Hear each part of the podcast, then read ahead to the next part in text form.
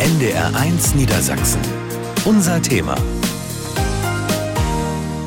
Stell dich doch nicht so an. Das ist doch nur eine Phase. Lach doch mal, lach doch mal. Das ist dieses Typische. Das höre ich ganz, ganz oft. Der ist depressiv, der muss halt äh, in der Ecke kauern und, und, und weinen. Ist nicht normal oder hat eine Macke gekriegt. Warum kannst du jetzt nicht deine Post öffnen oder warum kannst du nicht dein Fahrrad aufpumpen? Ich kann es gerade nicht. Geh doch mal raus und mach ein bisschen Sport. Das wäre sicher auch noch so ein Satz, den man da ergänzen könnte. Bei unser Thema geht es heute nämlich um Depressionen und es geht vor allem um Menschen mit Depressionen. Denn in Deutschland erkrankt etwa jeder vierte Mensch in seinem Leben daran.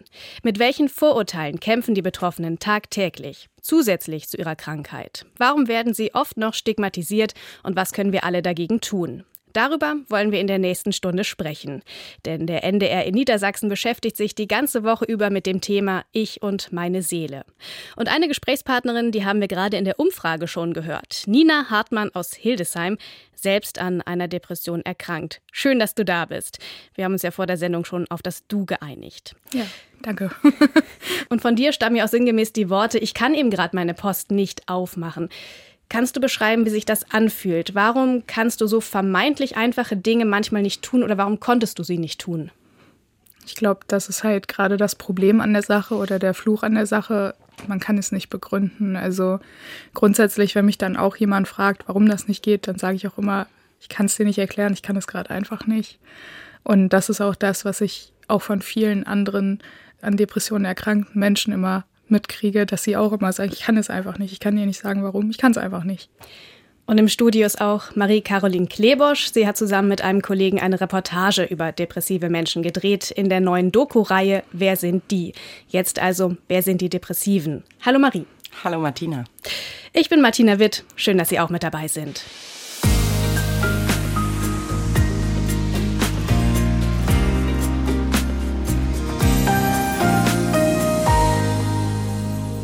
Wer sind die Depressiven? So heißt eine Folge einer neuen Doku-Reihe des NDR in Niedersachsen. Es geht darum, Vorurteile zu hinterfragen und ihnen auf den Grund zu gehen. Marie, du bist eine der Autorinnen des Films. Warum der Blick auf Vorurteile beim Thema Depression dieses Mal? Nun, wir haben zu Beginn der Recherche schnell festgestellt, dass es eine große Herausforderung ist, sich diesem komplexen Thema, dieser komplexen Krankheit Depression überhaupt anzunähern. Es gibt ganz, ganz viele Facetten, die es da zu beleuchten gibt, denn jeder Verlauf ist anders, jeder Auslöser ist anders, auch wie sich die Krankheit zeigt, ist immer wieder anders. Was viele Betroffene aber gemeinsam haben, ist, dass es noch diese Stigmatisierung gibt, dass es Vorurteile gibt. Wir haben einige ähm, ja gerade schon gehört. Da gehört zum Beispiel auch dazu, mach doch mal Urlaub, dann geht's dir wieder besser.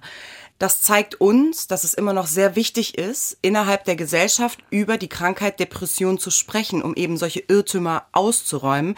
Wir wollen mit der Doku dazu beitragen, dieses Thema eben aus der Tabuzone zu heben. Und das wollen wir mit dieser Sendung ja auch. Nina Hartmann ist auch mit dabei im Studio. Sie ist 27 Jahre alt, kommt aus Hildesheim und hat vor etwa sieben Jahren selbst die Diagnose Depression bekommen. Was macht das mit dir, solche Aussagen, solche Vorurteile? Ich würde erstmal sagen, es ist schon schwer genug, an so einer Krankheit zu erkranken und dann halt eben auch noch mit den Vorurteilen umgehen zu müssen, beziehungsweise mit Menschen umgehen zu müssen, äh, die sich mit dem ganzen Krankheitsbild einfach kaum auseinandersetzen und gar nicht wissen, was die Krankheit eigentlich genau ausmacht.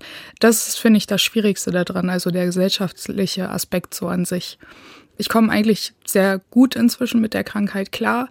Ist natürlich immer noch nicht super einfach, aber es wird immer besser. Ähm, aber für mich ist es schwierig, damit im öffentlichen Raum umzugehen. Was sind denn da die Reaktionen? Mit was bist du da konfrontiert? Ich, ich bin halt jemand, der das ganz gerade heraus sagt. Ne? Also ich sage halt, okay, mir geht's halt nicht so gut. Ich bin mal wieder gerade in einer depressiven Phase oder so. Und wenn ich das jetzt nicht gerade zu jemandem sage, mit dem ich äh, sowieso ziemlich eng bin, dann kriegt man manchmal schon so Blicke oder ich habe das Gefühl, dass die Menschen dann auch irgendwie äh, sich distanzieren und das finde ich sehr schade, weil ich finde, es gibt keinen Grund dafür. Ich bin manchmal auch melancholisch und manchmal auch sehr traurig, aber ich bin nicht der Typ, der andere damit vollheult, der andere mit seinen Problemen belastet. Meistens freue ich mich einfach nur, wenn ich einfach ich sein kann, ohne dass das in Frage gestellt wird. Ja. Und das sollte ja eigentlich möglich sein. Wie hast du damals festgestellt, dass du eine Depression hast oder haben könntest? Ähm, also bereits in der Schulzeit habe ich halt gemerkt, dass ich unglaublich melancholisch bin, immer sehr, sehr traurig, ähm, mich auch oft zurückgezogen habe und auch ja eher schwierig Anschluss in der Schule gefunden habe. Und äh, nach der Schulzeit ja, da war es dann so, dass ich ja nach Australien gegangen bin, ein Jahr, vor allen Dingen, weil ich gar nicht wusste, was ich machen sollte mit meinem Leben. Und als ich wieder gekommen bin, sind dann halt mehrere Ereignisse passiert, die mich dann in so ein ziemliches Loch haben fallen lassen. Und ich habe dann gerade ein Praktikum gemacht bei einem Innenausstatter, unter anderem. Ich habe zwei Praktika gemacht in der Zeit. Und äh, als ich dann da stand und die Falten aus den Gardinen nicht mehr bügeln konnte, wusste ich so, das kann einfach nicht normal sein. Es hat aber auch sehr lange gedauert, muss man dazu sagen, dass ich äh, das für mich erkannt habe. Und ich bin dann auch direkt zu meinem Chef gegangen, habe gesagt, ja, sorry, ich gehe jetzt und ich komme auch nicht wieder. Ich kann Ihnen das nicht erklären. Vielleicht sage ich irgendwann nochmal Bescheid, habe ich aber auch nie gemacht tatsächlich. Tut mir im Nachhinein auch leid. und bin dann direkt zu meinem Hausarzt gerannt. Der hat mich dann krank geschrieben und hat mir dann auch geholfen, eine Akuttherapie direkt zu finden. Und da war auch das erste Mal, dass ich das ja dann auch schwarz auf weiß vor mir liegen hatte. Also, dass es eine depressive Störung ist, hat er mir damals gesagt, ja. Wie ging es dir dann mit dieser Diagnose, das dann mal wirklich in der Hand zu haben? Als ich es bekommen habe, war ich unglaublich erleichtert tatsächlich. Ich kenne von anderen Menschen eine ganz andere Reaktion, die das gar nicht wahrhaben wollen, aber ich war einfach unglaublich erleichtert, weil ich das erste Mal das Gefühl hatte, wirklich kein Weichei zu sein, sondern dass es wirklich begründet ist, warum ich so bin, wie ich bin. Und es hat mir halt auch in meinem familiären Umfeld und so geholfen, weil ich einfach einen Beweis hatte, den ich auf den Tisch legen konnte und sagen konnte, so, ich bin nicht bescheuert und ich bin auch kein Weichei. Hast du dich selber so gesehen als Weichei und waren das auch Reaktionen, die du bekommen hast vorher, vor der Diagnose? Ja, so im Großen und Ganzen würde ich schon sagen, dass das so aufgenommen wurde, ja. Wie hat dein Umfeld dann reagiert, als dann die Diagnose da war auf dem Tisch? Also ich würde sagen, meine Freunde, die waren da, waren damit fein sozusagen und die hatten damit kein Problem in dem Sinne. Also ich meine, letztendlich hatte, hatte das Ganze einfach einen Namen bekommen. Man konnte es besser einordnen, das hat halt geholfen. Familiär hat es das Ganze, glaube ich, nicht viel einfacher gemacht, würde ich sagen. Es ist halt, glaube ich, schwierig schon, wenn, also ich versuche das auch aus der Sicht meiner Eltern zu sehen, es ist, glaube ich, schon schwierig, äh, wenn man als Eltern dann, als Elternteil erfährt, dass das Kind dann halt an einer mentalen Krankheit erkrankt ist, da braucht man, glaube ich, Zeit, um das auch verarbeiten zu können und auch zu lernen, damit umzugehen.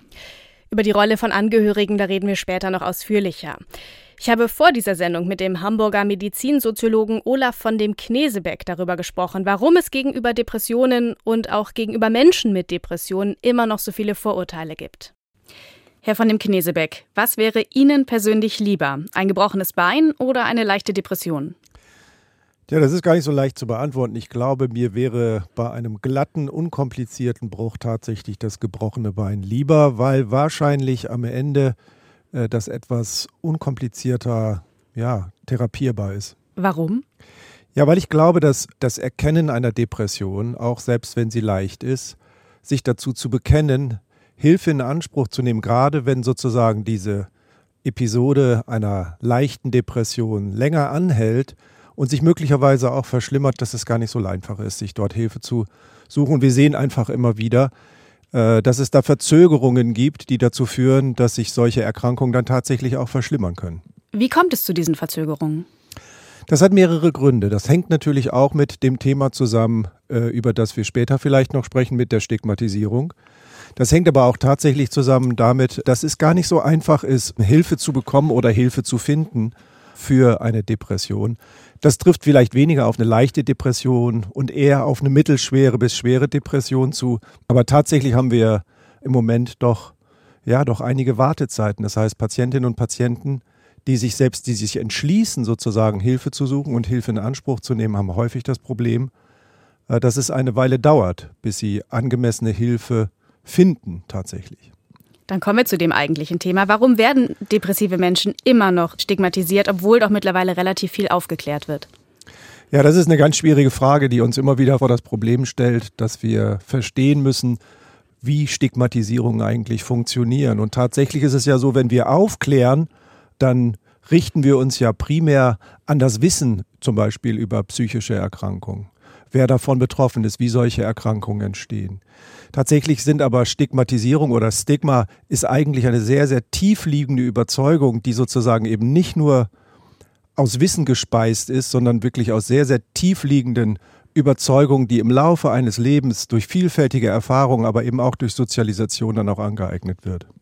Stigma und Vorurteile dienen ja oft dazu, auch die Realität zu vereinfachen. Wenn ich alles so schön in Schubladen packen kann, wird es für mich selbst ja auch einfacher, das zu begreifen.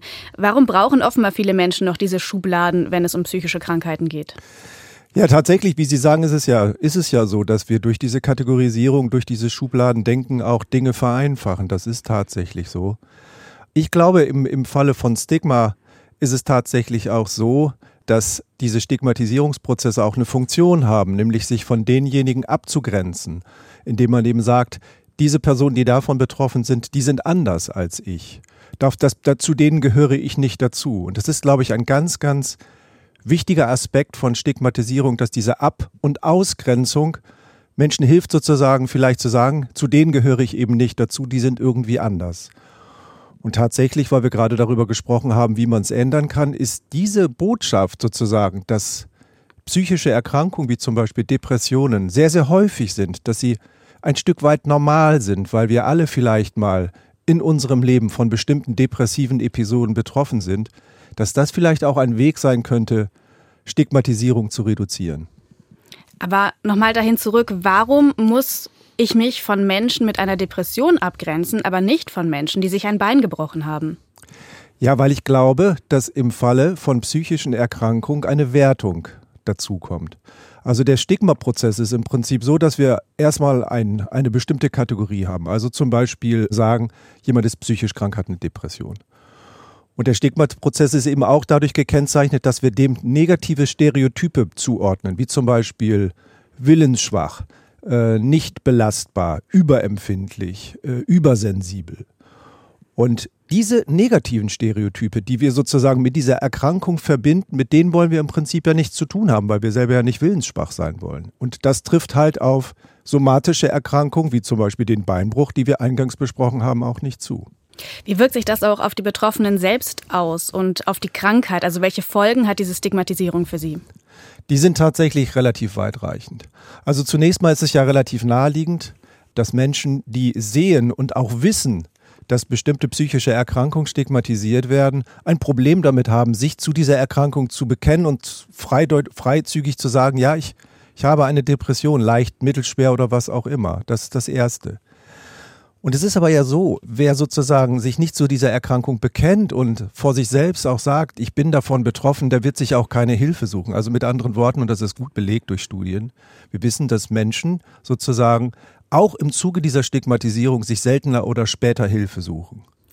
Wie begegne ich denn depressiven Menschen am besten? Gute Ratschläge sind ja wahrscheinlich völlig fehl am Platz. Tatsächlich ist es sicherlich so, dass man sagen muss, das ist das Allerwichtigste, ist, dass man signalisiert, dass man da ist, dass man Unterstützung bereitstellt, dass man vielleicht die Menschen auch darin unterstützt, sich Hilfe zu suchen, dann kann das sicherlich hilfreich sein. Was muss auf der anderen Seite passieren, damit depressive Menschen nicht mehr stigmatisiert werden? Wir hatten eingangs darüber gesprochen, dass ja Aufklärung im Prinzip in der, in der, in der Vergangenheit tatsächlich auch zugenommen hat über psychische Erkrankungen. Das muss sicherlich fortgesetzt werden. Und man muss sozusagen sich überlegen, welche Botschaften tatsächlich geeignet sind, zu entstigmatisieren, also letztendlich zu einer Reduktion von Stigma beizutragen. Und ich glaube, das ist sozusagen eine mögliche Botschaft, kann tatsächlich sein, die, ja, wenn man so will, die Normalität von, von solchen äh, psychischen Erkrankungen, auch die, die Häufigkeit von solchen psychischen Erkrankungen vielleicht zu betonen, indem man sagt, äh, es gibt sozusagen keine scharfe Grenze zwischen denjenigen, die gesund sind und denjenigen, die eine Depression haben, sondern das ist ein fließender Übergang, weil sozusagen bestimmte leichte Symptome bei ganz vielen Menschen normal sind und dann muss man sozusagen sich von denen gar nicht abgrenzen. Das Zweite ist, wovon ich fest überzeugt bin, ist, dass man Kontakte ermöglicht.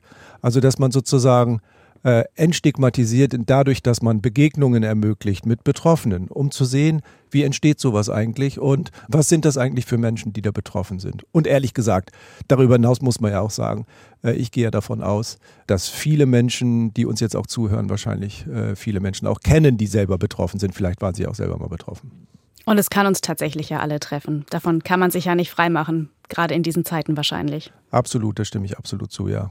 Vielen Dank, Olaf von dem Knesebeck, Medizinsoziologe aus Hamburg. Danke Ihnen. Nina, findest du dich in den Antworten wieder? Ja, schon. Also ich finde, äh, er hat das doch ganz gut dargestellt, auf jeden Fall auf eine sehr professionelle Weise. Was wünschst du dir? Wie sollen Menschen dir begegnen? Also ich finde viele Punkte, die er da angesprochen hat, schon sehr wichtig. Also erstmal versuchen, vorurteilsfrei ranzugehen und sich selbst ein ja, Bild zu machen davon, wie die Situation ist. Denn also alle Menschen sind unterschiedlich. Ne? Es, natürlich gibt es auch welche, die in dieses Stigma komplett reinfallen, aber es gibt auch eben ganz andere. Und ich finde ganz wichtig, was er angesprochen hat, Hilfe anbieten. Es geht gar nicht darum, dass man eine Schulter gibt zum Ausweinen. Das können die wenigstens im Moment leisten in dieser Zeit, in der wir aktuell sind, weil viele einfach belastet sind. Aber was wichtig ist, vielleicht sich mit so einer Person hinsetzen und einfach mal die Therapeuten zusammen abtelefonieren oder einfach mal zusammen die ganzen Therapeuten raussuchen oder was es für Möglichkeiten gibt, einfach in dem Sinne eine helfende Hand geben. Das verlangt nicht viel von einem ab, auch mental nicht. Und ich finde, das könnte auch jeder irgendwo leisten. Wir haben übrigens tatsächlich bei uns im Bündnis aktuell eine Praktikantin, die genau das macht. Die bietet das an, dass man hingehen kann und dass die einem hilft bei der Therapeutensuche. Er plädiert ja auch dafür, so Kontaktmöglichkeiten zu schaffen, dass man in den Austausch gehen kann. Was würde deiner Meinung nach denn helfen, nochmal diese Schubladen einfach im Schrank zu lassen? Aus eigener Erfahrung würde ich sagen, das beste Mittel gegen Stigmatisierung vorzugehen, ist, sich mit der Thematik einfach auseinanderzusetzen. Also ich bin zum Beispiel ein totaler Verfechter davon, sich mit mentalen Krankheiten und auch anderen Krankheiten auseinanderzusetzen. Denn erst, wenn man selber Menschen kennenlernt, die das haben und äh, man sich mit der Materie auseinandersetzt, kann man sich da überhaupt selber ein Bild von machen, wie die Situation eigentlich ist. Und meistens findet man dann heraus, dass das alles eigentlich gar nicht so schlimm ist, wie es immer dargestellt wird. Marie, was haben denn die anderen Erkrankten erzählt, die ihr für den Film getroffen habt? Mit was für Vorurteilen müssen die umgehen? Also die Vorurteile sind eigentlich bei allen ähnlich. Wir haben das ja äh, am Anfang gehört, wenn Emma sagt, stell dich doch nicht so an oder lach doch mal. Emma hat uns gesagt, es wird immer unterstellt, dass Depressive nicht lächeln oder nicht lachen, sondern dass sie, wie Stefan dann gesagt hat, in der Ecke liegen und dort kauern und weinen. Also das ist dieses typische oder dieses stereotypische Bild, was wir im Kopf haben von einem Menschen, der in einer mentalen Krise ist. Ähm, Wichtig ist, Nina hat es äh, ja sehr gut gesagt, wie sie das erlebt. Ne? Auch die anderen haben ganz deutlich gesagt, wir wünschen uns Verständnis. Und Verständnis bedeutet Auseinandersetzung mit mir. Frag mich, ähm, wie es mir geht. Und wenn ich dir aber dann sage, es geht mir gerade schlecht, hör mir zu. Stefan, der auch Teil der Doku ist, hat dafür zum Beispiel bei Instagram einen Kanal geschaffen, weil er gesagt hat, soziale Medien sind eine wunderbare Plattform dafür, um auch eben solche Themen in den Mittelpunkt zu rücken. Der hat einen Instagram-Kanal gegründet, der heißt Depressionshelden. Da zeigen sich Menschen ganz offen mit ihrem Gesicht ähm, in schönen Fotografien und die erzählen ihre Geschichte. Was mich sehr beeindruckt hat, ist, weil ich immer dachte, auch bei euch, Nina, und den anderen Protagonisten, es erfordert so wahnsinnig viel Mut, sein Gesicht zu zeigen. Und ich glaube auch noch immer, dass das so ist. Aber ihr habt mir gespiegelt, ja, das hat was mit Mut zu tun. Das hat aber auch was damit zu tun, dass wir das machen müssen, weil wir keine andere Wahl haben, weil wir werden es nicht schaffen, auf irgendeine andere Art und Weise Akzeptanz herzustellen und Ausgrenzung entgegenzuwirken. Ja, ich würde auch noch gern äh, was einwerfen und zwar nochmal zu dem Teil. Ich glaube, was, was der, ähm, der Herr, ich habe gerade den Namen vergessen. Herr von dem Knesebeck. Genau, was er gesagt hat, auch äh, zu dem Thema mit der Stigmatisierung, dass äh, viele wahrscheinlich auch Angst haben, könnte ich mir vorstellen, dass sie irgendwie zusätzlich runtergezogen werden von so einem Menschen. Man muss sich aber auch klar machen, ne? wenn man in so einem tiefen Loch ist, dann sehnt man sich doch nach nichts mehr als nach Glück und Positivität. Also man greift da ja förmlich nach, man sehnt sich nach nichts mehr. Und äh, das sollte auch noch ein Punkt sein, der Leuten äh, mehr Motivation geben sollte, solche Menschen zu unterstützen. Also ich glaube, depressive Menschen wünschen sich nichts mehr, als dass man ihnen so ein bisschen Glück und äh, Freude entgegenbringt tatsächlich. Man muss sich auch klar machen, wir reden hier über eine lebensbedrohliche Erkrankung. Mehr als 9000 Menschen haben sich im vergangenen Jahr das Leben genommen. Und immer wieder sind psychische Erkrankungen dafür eine Grundlage. Ich hatte tatsächlich in meinem Praktikum auch eine Freundin, die hat jetzt schon mehrere also innerhalb von mehreren Jahren versucht, Suizid zu begehen. Und ich habe mich trotzdem jeden Abend, auch wenn ich total fertig war mit ihr am PC, also es war zur Corona-Zeit, bei Zoom getroffen. Und wir haben uns jeden Tag drei Sachen vorgelesen, die nicht ganz so scheiße waren. Und das habe ich einfach mit ihr die ganze Zeit durchgezogen, weil ich das unglaublich wichtig finde, so einen Menschen dann auch Rückhalt zu geben. Und das, obwohl es dir selber nicht gut geht. Das Ding ist, in der heutigen Gesellschaft, alle sind total verkopft und in sich selbst gekehrt. Aber ganz ehrlich, wir müssen uns doch gegenseitig aus der Scheiße ziehen. Wie sollen wir sonst rauskommen? Ne? Wenn wir nur für uns sind und uns nicht gegenseitig unterstützen, dann wird es doch nicht besser. NDR1 Niedersachsen. Unser Thema. Wir sprechen heute über Depressionen. Denn obwohl ja mittlerweile auch viele Promis über die Krankheit offen reden, Thorsten Sträter beispielsweise oder Kurt Krömer, ist diese Offenheit nicht selbstverständlich. Denn viele Menschen stecken Betroffene immer noch in Schubladen. Du bist schwach, du hast keinen starken Willen und ähnliche Vorurteile.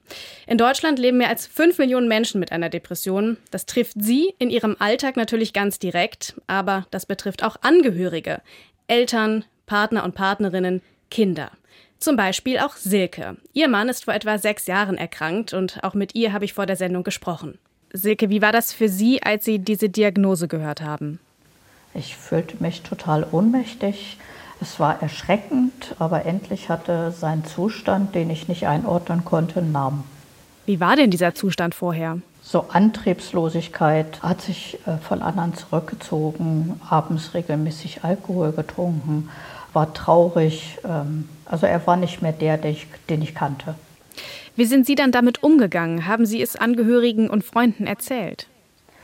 Äh, also das erste Jahr habe ich einfach nur funktioniert, habe immer mehr Dinge im Alltag und die Verantwortung dafür übernommen. Und ich fühlte mich zeitweise hilflos, traurig, hatte Angst vor der Zukunft, wie unser Leben weitergeht und ob wir das eben auch gemeinsam schaffen. Und Anfang des zweiten Jahres, als er krank war, ähm, kurz vor Beginn einer Reha, die er verschrieben gekriegt hatte, ähm, habe ich Kontakt zur Selbsthilfegruppe aufgenommen. Und das hat mir sehr, sehr, sehr geholfen. Meiner besten Freundin und meiner Schwester habe ich davon erzählt. Und die haben, mir, haben mich immer unterstützt, haben ganz viel Verständnis für mich gehabt. Und denen bin ich unendlich dankbar, dass sie, dass sie das auch in der Zeit, wo ich bestimmt nicht einfach war, auch mit mir ausgehalten haben. Wie hat sich denn die Krankheit auf Ihre Beziehung ausgewirkt, auf das gemeinsame Leben? Ich habe oft an Trennung gedacht, wenn ich so in seine Antriebslosigkeit, diese tiefe Traurigkeit, dass er sich von allen Freunden und auch von uns, also der Familie, zurückgezogen hat, dass das kaum auszuhalten war. Ich habe aber gesehen, dass er sich sehr, sehr angestrengt hat und, und regelmäßig zur Therapie gegangen ist. Und auf die Frage, wie ich ihm irgendwie helfen kann, hat er mir einfach immer nur gesagt, es reicht, dass du da bist. Also es war schon sehr, sehr schwierig, aber es hat sich gelohnt. Wie geht es Ihnen beiden und wie geht es Ihrem Mann denn jetzt mittlerweile? Ihm geht es total gut weil er hat mit ganz viel Anstrengung und Unterstützung seines Therapeuten und äh, eigenen Willen gelernt, die Depression zu akzeptieren und damit zu leben. Und äh, da bin ich total stolz drauf. Und es hat jetzt so diese Anfrage zu dem Interview nochmal einen richtigen Kick gegeben, dass wir uns da nochmal besser darüber ausgetauscht haben. Sie haben ja auch sofort zugesagt, als ich gefragt habe, ob Sie mitmachen wollen. Warum war Ihnen das so wichtig? Warum war das auch Ihrem Partner so wichtig? Weil, weil uns das total wichtig ist, äh, dass über das Thema Depression gesprochen wird und dass ja auch die, die Rolle der Angehörigen mehr in den Fokus gerückt wird. Deswegen habe ich total schnell zugesagt, weil es gibt ganz viele Angehörige mit unterschiedlichen psychisch Erkrankten zu Hause und die haben äh, viele nicht so ein Glück wie wir. Wir hatten eine gute Unterstützung und es gibt eben viele Angehörige, die sind eben oft von Ärzten und Therapeuten, werden die alleine gelassen und ja, werden gar nicht mit in, in dieses Krankheitsbild ihres Angehörigen mit einbezogen. Und das hat bei uns zum Beispiel stattgefunden. Ich bin auch mal mit beim Therapeuten gewesen Und oft werden Angehörige gar nicht genau informiert, was mit ihrem Erkrankten äh, gerade passiert und wie es eben auch weitergehen kann, nach zum Beispiel einem Klinikaufenthalt. Was hat diese Krankheit auch mit Ihnen gemacht? Wie sind Sie damit umgegangen, so in der Hochphase? In der Hochphase äh, bin ich, habe ich den Kontakt zur Selbsthilfegruppe gesucht und bin da regelmäßig alle zwei Wochen hingegangen und habe da eben fühlte mich da aufgef aufgefangen und angenommen, getröstet. Das war wie so ein kleiner sicherer Hafen für mich. Und ansonsten ähm, habe ich ganz viele Ablenkungen durch meine Arbeit gehabt. Also ich war dann froh, wenn ich zur Arbeit gehen konnte, weil da konnte ich, konnte ich Silke sein, die da arbeitet und habe es manchmal auch gescheut, irgendwie nach Hause zu fahren. Oder war froh, wenn ich länger arbeiten musste, weil ich immer nicht wusste, was erwartet mich dann zu Hause. Wenn Sie jetzt auf die Gegenwart schauen, wie geht es Ihnen, wie geht es Ihrem Mann und wie geht es Ihrer Beziehung? Gut, es ist wieder ganz viel Hoffnung da und Motivation, neue Dinge mal auszuprobieren, andere Aktivitäten äh, sich zu suchen. Und ich konnte wieder Verantwortung abgeben, konnte mich wieder auf meinen Mann verlassen und das macht ganz viel Mut für die Zukunft. Also ein positiver Ausblick. Im Studio ist Nina Hartmann. Sie hat selbst vor etwa sieben Jahren die Diagnose Depression bekommen. Als du damals von deiner Krankheit erfahren hast, haben sich Beziehungen verändert. Zu Freunden beispielsweise, vielleicht auch zur Familie. Ein bisschen würde ich sagen. Also gerade in Bezug auf meine Freunde würde ich sagen, dass sich doch schon zum Anlaufpunkt für Menschen mit Depressionen geworden bin. Also es sind tatsächlich dann gehäuft doch äh, Freunde und Bekannte zu mir gekommen und meinten, hier, mir geht es so und so, könnte es nicht sein, dass ich eine Depression habe. Ich habe dann auch häufig den Leuten gesagt, keine Ahnung, ich bin kein Arzt, geh zum Arzt, ich würde es einfach empfehlen. Also immer, sobald man so eine Vermutung hat, immer zum Arzt gehen auf jeden Fall. Bei meiner Familie war es halt äh, grundsätzlich ein bisschen komplizierter, sage ich mal. Also schon vorher war das Verhältnis in dem Bezug schwieriger und äh, ja, als ich es diagnostiziert bekommen habe, war es halt, wie ich es gesagt habe, ne, es ist schwierig, das zu akzeptieren und sich auch darauf einzulassen. Das hat tatsächlich auch sehr, sehr lange gedauert. Also wir reden hier von Jahren. Aber inzwischen kommen meine Eltern doch gut damit klar. Also sie geben sich auf jeden Fall sehr, sehr viel Mühe. Magst du erzählen, wo das Problem war, warum Sie da so Schwierigkeiten hatten? Das weiß ich tatsächlich gar nicht genau. Also ich denke halt, man kann es immer besser akzeptieren, wenn es irgendwer anders hat, aber sobald es dann halt in eine eigene Familie kommt, ähm, hat man denn ja auch Angst. Ne? Also wenn, das wäre ja genauso wie wenn mein Vater oder meine Mutter irgendwie sowas hätten, dann würde ich mir ja auch extreme Sorgen machen. Das sind ja Menschen, die man sehr lieb hat, ne? Denen möchte man sowas ja, also möchte man sowas nicht wünschen, ne? Und ich glaube, indem man das dann auch nicht annimmt, versucht man es dann auch irgendwie, denkt man dann halt, ja, wenn, wenn ich mich damit nicht beschäftige, ist es vielleicht auch einfach nicht da. ist halt oft so. ne? Ja, einfach nicht wahrhaben wollen. So. Ja. Ne? Darf ich fragen, wie dein Partner mit der Krankheit umgegangen ist oder umgeht? Er tut sich unglaublich schwer. also er kann damit unglaublich schwer umgehen und wenn ich so einen wirklich schlechten Tag habe und extrem viel weine oder in so einem kompletten Delirium bin, da kann er überhaupt nicht mit umgehen. Also wir hatten Zeit tatsächlich, äh, bevor ich in eine Klinik gegangen bin, wo es sehr schlimm war, habe ich es irgendwann so gemacht, dass ich immer unter den Küchentisch gekrabbelt bin, weil das für mich immer so ein Ort des äh, ja der Ruhe und ähm, der Sicherheit war. Und er wusste schon immer, wenn ich unter diesem Tisch halt sitze, okay, gut, ich weiß, was los ist. Und dann hat er sich immer davor gesetzt. Wir haben ein bisschen geredet, bis ich wieder vorgekommen bin. Aber ähm, grundsätzlich kann er damit sehr, sehr schwer umgehen. Aber ich habe für mich jetzt auch ja entschieden, dass das in Ordnung ist. Er muss es nicht können. Ne? Also ich finde, man hat Leute für verschiedene Sachen. Also man hat einen Freund, der kann das gut, einen anderen Freund, der kann das gut. Und mein Partner kann halt einfach nicht gut mit meinen Depressionen umgehen. Aber das erwarte ich nicht von ihm, weil ich halt Freunde habe, die das gut können, mit denen ich drüber reden kann. Und meine Therapeutin, mit der kann ich auch drüber reden. Da muss ich es nicht noch mit ihm tun. So, das ist für mich in Ordnung. Vielleicht wäre ja auch für ihn was. wäre ja eine Selbsthilfegruppe dann auch für ihn eine Idee, aber das muss er dann wahrscheinlich ja. auch selber wissen. Silke hat ja eben auch beschrieben, dass diese Selbsthilfegruppe für sie so sehr wichtig ist. Du leitest eine Selbsthilfegruppe für depressive Menschen in Hildesheim selbst. Was bedeutet dir diese Gruppe? Ja, also wir sind ja noch nicht ganz so lange zusammen. Ich weiß jetzt gar nicht, ein paar Monate oder so. Aber ich muss sagen, für mich hat es inzwischen so den gleichen Gefühlsstellenwert wie äh, Familie oder zu Hause, weil das so ziemlich der einzige Ort ist, wo ich wirklich so genommen werde, wie ich bin und mich nicht verstellen muss. Man muss nichts erklären. Nee, man, man, kann, man kann einfach sagen, wie es ist und die meisten Leute sagen dann, ah ja, kenne ich oder ja, verstehe ich. Und äh, das hat man selten sonst tatsächlich. Also man kann da ganz offen über alles sprechen und ja, es wird einem extrem viel Akzeptanz entgegengebracht und sehr viel Unterstützung. Depression und Stigmatisierungen. Das ist heute unser Thema. Gleich wollen wir noch über die Arbeitswelt sprechen und wie es ist, wenn man einfach nicht mehr funktioniert.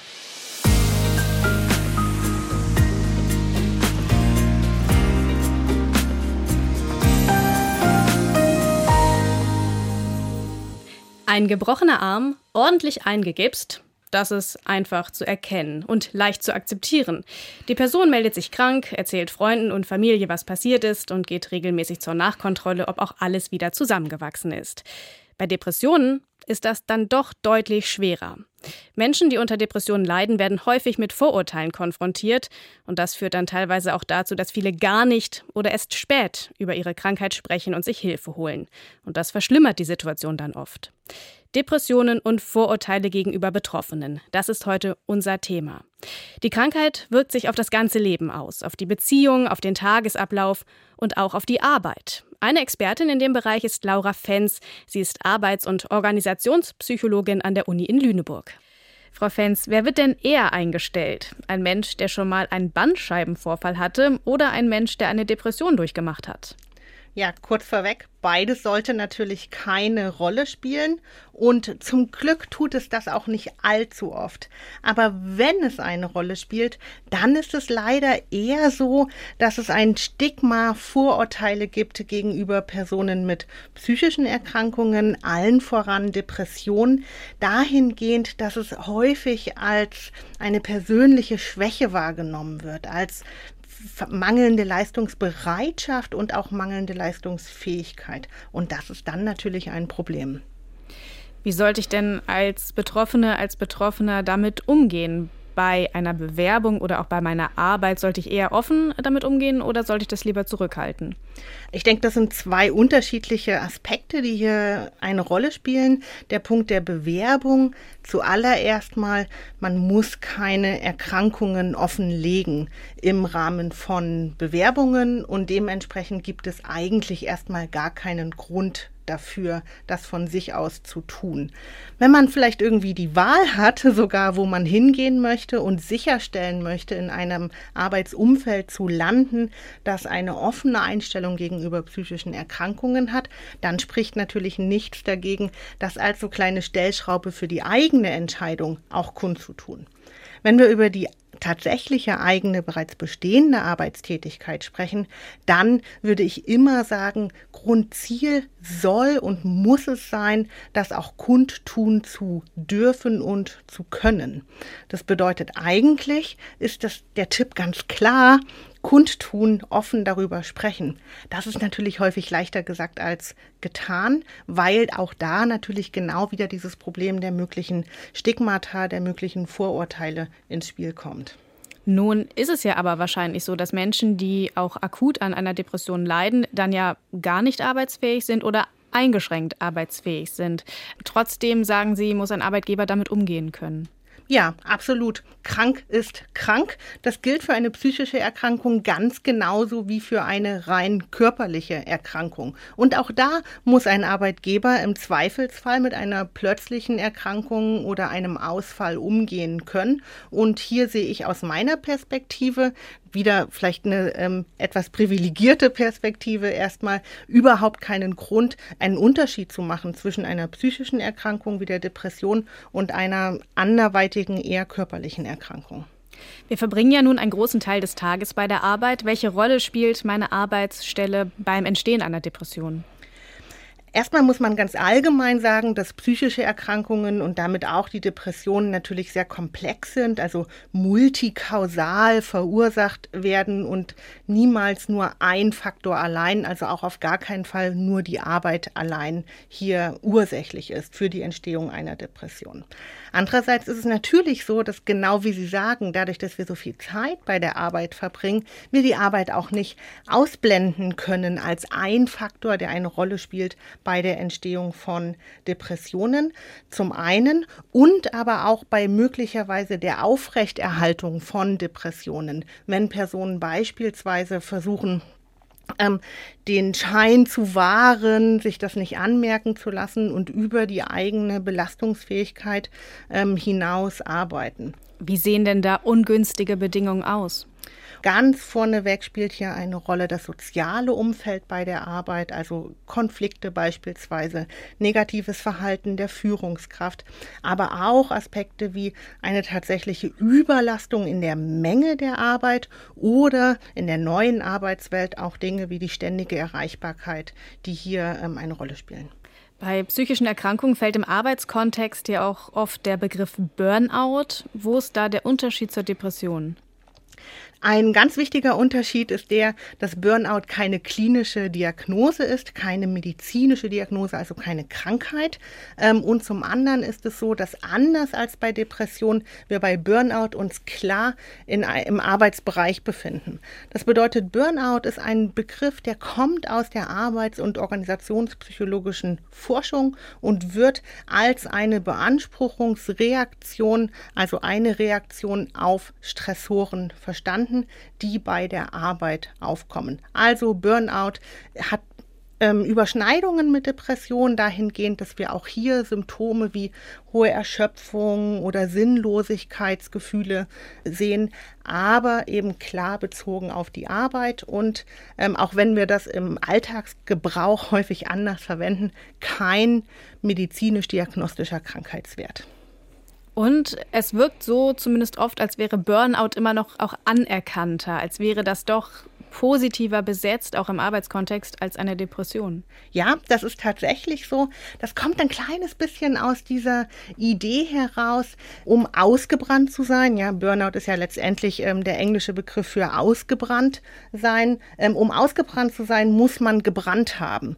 Und damit ist es so ein kleines bisschen belegt mit der Idee, dass sich jemand wirklich, wirklich ganz arg eingesetzt hat für die Arbeit und das jetzt leider das Negative negative Outcome dessen ist, aber äh, trotzdem kann man das sozusagen gefühlt noch irgendwie wertschätzen. Aber da müssen wir äh, gerne mal den Stecker ziehen, das ist nicht so. Also weder ist es so, dass Depression entsteht, ohne dass man äh, vielleicht zu viel Einsatz gezeigt hat, noch ist es so, dass man, um damit Burnout entsteht, unbedingt vorher arg gebrannt haben muss, sondern es sind tatsächlich vor allem die negativen Arbeitsbedingungen. Also auch bei der Arbeit gilt, wir müssen auf uns achten und klar sagen, wenn es nicht mehr geht, auch wenn das Gespräch mit dem Chef oder der Chefin vielleicht dann kein leichtes ist. Nina, als bei dir die Depression diagnostiziert wurde, da hast du ja gerade ein Praktikum beim Innenausstatter gemacht, das hast du ja schon angesprochen. Wie hat sich die Krankheit da ganz konkret bemerkbar gemacht? Also es war echt so, dass die kleinsten Sachen einen schon zur Weißglut gebracht haben. Also dass man komplett überemotional war und auch die Emotionen überhaupt nicht mehr richtig regulieren konnte. Ich habe versucht, Falten aus einer Gardine zu bügeln und das hat mich zum Heulen gebracht, weil ich es nicht hinbekommen habe. Und ich habe halt auch gemerkt, dass ich bei den kleinsten Sachen immer super schnell kaputt war und ja, dass so ganz einfache Sachen, die man sonst mit links macht, die einem nicht viel abverlangen, so ein riesengroßer Berg auf einmal geworden sind. Marie, du hast mit einem Kollegen einen Film über betroffene Menschen gedreht. Wer sind die Depressiven? Wie ging es den anderen Protagonisten mit ihren Jobs? Nun, also wir haben zum Beispiel Stefan getroffen, äh, der ist 39 und auch bei ihm ist vor einigen Jahren die Depression erkannt worden der war Unternehmer. Also er hatte einen Sanitärbetrieb mit neun Mitarbeitenden und den hat er aufgegeben, weil er, bei ihm sagt er, die, der Auslöser für die Depression waren mehrere Todesfälle kurz hintereinander in der Familie. Und dann kam es zu Dauerstress, zu Traurigkeit, zu ständiger Erschöpfung. Und ähm, er hat irgendwann einfach gemerkt, es geht nichts mehr. Und hat dann den Betrieb aufgegeben, verkauft und arbeitet jetzt noch als Selbstständiger immer wieder. Aber hat einfach gemerkt, er kommt mit dieser großen Verantwortung nicht mehr zurecht. Es liegt sehr schwer auf seinen Schultern. Dem kann er nicht mehr gerecht werden.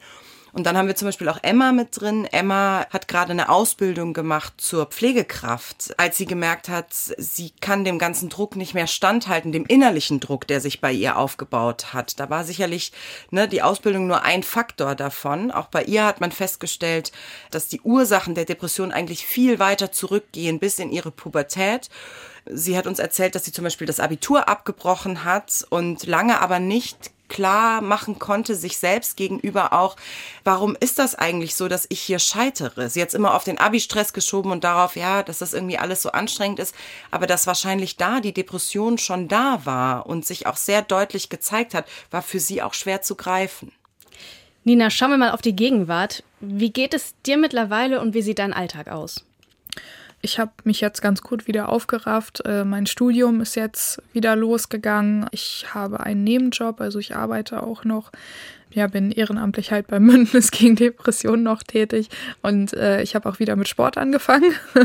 also ich habe auf jeden Fall einen unglaublich vollen Alltag. Das brauche ich auch. Ja. Studieren ist ja auch nicht immer ganz einfach. Wie, wie kriegst du so dieses Studium, was ja auch stressig sein kann, und die Krankheit zusammen? Funktioniert das gut? Es geht. Also das Problem ist ja beim Studium, ne, dass man sich nur eine gewisse Zeit krank schreiben lassen kann. Wenn man dann nicht mehr da ist, dann kann man den Kurs eigentlich auch sein lassen. Deswegen sollte man halt schon versuchen, ja, nach Möglichkeit viel hinzugehen. Ich habe ja die letzten ein, zwei Semester nicht wirklich viel gemacht, nur ganz wenig Kurse, aber ich möchte jetzt halt auch fertig werden mit meinem Studium. Deswegen ziehe ich es jetzt auch durch, auch wenn es nicht einfacher ist. Aber ich versuche halt meine Work-Life-Balance ja so gut wie möglich zu halten. Was allerdings ein Problem ist, ist natürlich, ich denke mal, ich kann mir gerade jetzt, wo ich auch mit meiner Depression an die Öffentlichkeit gegangen bin, wahrscheinlich meine Verbeamtung ziemlich gut abschminken. Das ist mir aber recht. Wenn man mich nicht so nimmt, wie ich bin, dann will ich da auch nicht arbeiten. so ist es halt, ne? Und also Hauptsache jetzt erstmal ähm, den Master beenden und äh, dann mal schauen, wo es mich hintreibt. Aber dein Ziel ist trotzdem Lehrerin zu werden. Das kann ich gar nicht so genau sagen, weil ähm, ich bin, denke ich, eine gute Lehrerin auf jeden Fall. Also ich kann das sehr gut von Natur aus. Aber mir liegt eigentlich viel mehr daran, den Kindern irgendwie, gerade den Kindern und Jugendlichen, auch im Schulalltag ein Refugium bieten zu können. Wir hatten damals äh, am Gymnasium den B-Keller. Das war einfach so ein Keller voll mit Billardtischen, Krökeltischen und einem Töpferraum. Und da war eine ähm, Sozialpädagogin, die da immer war, die man immer ansprechen konnte. Und das war so mein Zuhause in der Schule. Und ich möchte eigentlich sowas genau auch den Kindern bieten können. Ich weiß noch nicht, wie ich das mache. Vielleicht muss ich noch mal was studieren. Und meine Eltern, Entschuldigung, im Voraus. ähm, ja, aber das wäre für mich, also das ist mehr das, was mir am Herzen liegt. So gar nicht den Kindern den Unterrichtsstoff beibringen, sondern eher den Kindern auch zeigen, dass sie eben auch individuell total angenommen sind und äh, dass sie auch einen Ort haben, wo sie hingehen können, wo sie akzeptiert werden und werden und auch wo sie Verständnis bekommen. Du hast gerade ganz wichtige Dinge, finde ich, äh, gesagt. Dieses, wenn ihr mich nicht so nehmt, wie ich bin, dann lasst es halt. Und mir ist das dann egal. Das wirkt so wahnsinnig stark. Naja, also mir ist das so ein bisschen in meinem letzten Masterpraktikum aufgefallen. Das war halt gerade die Zeit, wo es wieder richtig tief in meine Depression reingegangen ist, aus bestimmten Gründen. Und da ist mir aufgefallen, dass ich halt immer gute Miene zum bösen Spiel machen musste. Ich musste ja irgendwie die Kinder unterhalten. Vor Kindern sollst du ja nach Möglichkeit auch nicht zeigen, dass es dir schlecht geht. Und dann dachte ich mir immer so, ich soll hier Kindern vermitteln, dass sie so sein sollen, wie sie sind. Dabei kann ich das selber für mich überhaupt nicht halten. Ich kann hier nicht sein, wie ich bin. Und wie bescheuert ist das denn bitte? Ich möchte ihnen doch authentisch was vermitteln können. Seitdem habe ich halt einfach diesen Eindruck. Es ist mir wichtig, dass ich ich sein kann. Deswegen gehe ich damit auch an die Öffentlichkeit. Ich möchte mich nicht mehr verstecken und ich möchte mich nicht verstellen müssen. Ich möchte einfach nur ja sein können, wer ich eben bin. Und das ist am Ende ja auch der einzige Weg, wie wir rauskommen können aus diesen Vorurteilen rauskommen, aus dieser Stigmatisierung, wenn wir mehr Menschen wie dich sehen, die offen darüber sprechen und wenn wir einfach lernen, das anzunehmen. Vielen Dank, Nina Hartmann. Vielen Dank für deine Offenheit, für deine Geschichte Und danke auch an Marie. Wenn Sie nach dieser Sendung jetzt selbst denken, so, es ist jetzt Zeit, ich gehe das an, ich suche mir Hilfe. Ein Weg führt zum Beispiel über den Hausarzt. Es gibt Selbsthilfegruppen und es gibt zum Beispiel auch die Deutsche Depressionshilfe. Da sind im Internet beispielsweise Beratungsstellen und Krisendienste in den verschiedenen Regionen auch aufgelistet. Und da können auch Angehörige Rat finden. Und die neue Doku, Wer sind die Depressiven und alle anderen Folgen aus der Staffel Wer sind die, die gibt es in der ARD Mediathek zu sehen. Ich bin Martina Witt, machen Sie sich noch einen schönen Abend und passen Sie auf sich auf. NDR1 Niedersachsen. Unser Thema.